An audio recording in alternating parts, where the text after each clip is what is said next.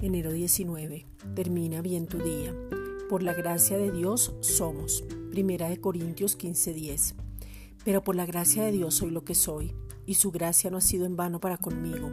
Antes he trabajado más que todos ellos, pero no yo, sino la gracia de Dios conmigo. Tenemos un Padre que nos ama de una manera sobrenatural, extraordinaria.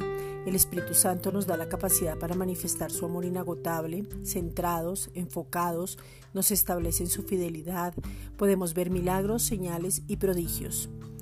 La gracia es una persona que se llama Jesucristo y por esa gracia que nos habita podemos mostrar, manifestar, evangelizar, compartir lo extraordinario, saber quiénes somos y gozarnos en la comunión porque tenemos un acceso directo donde el gozo es eterno.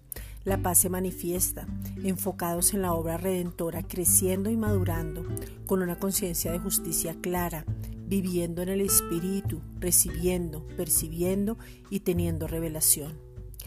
Esta es una reflexión dada por la Iglesia Gracia y Justicia.